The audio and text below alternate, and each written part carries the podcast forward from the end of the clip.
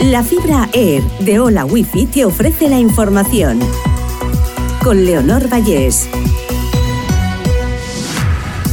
Repasamos la última hora de este martes 20 de junio. Rusia ataca Kiev con una veintena de drones iraníes. Las defensas aéreas ucranianas afirman que han derribado la totalidad de los vehículos no tripulados, que no han causado víctimas.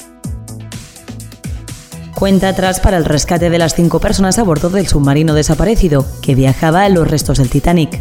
Un empresario británico, otro pakistaní, su hijo y dos exploradores embarcaron el domingo en el sumergible. Las autoridades creen que pueden tener oxígeno para unos dos días.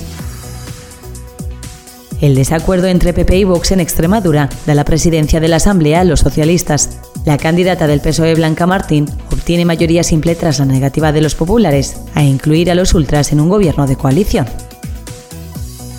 La Fiscalía retira la imputación al exdirector de seguridad de Adif y mantiene la del maquinista por el accidente del Albia. El representante del Ministerio Público pedía cuatro años de cárcel tanto para él como para el maquinista Francisco Garzón. Asume los argumentos de abogacía del Estado, al resaltar que en otras líneas se circula a 200 km por hora con el sistema ASFA. El calendario escolar para el curso 2023-2024 se aprueba con un día menos de vacaciones en la comunidad valenciana.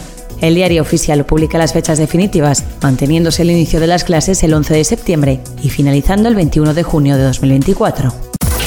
Hola Wi-Fi, velocidades de fibra, vivas donde vivas, te ha ofrecido la información.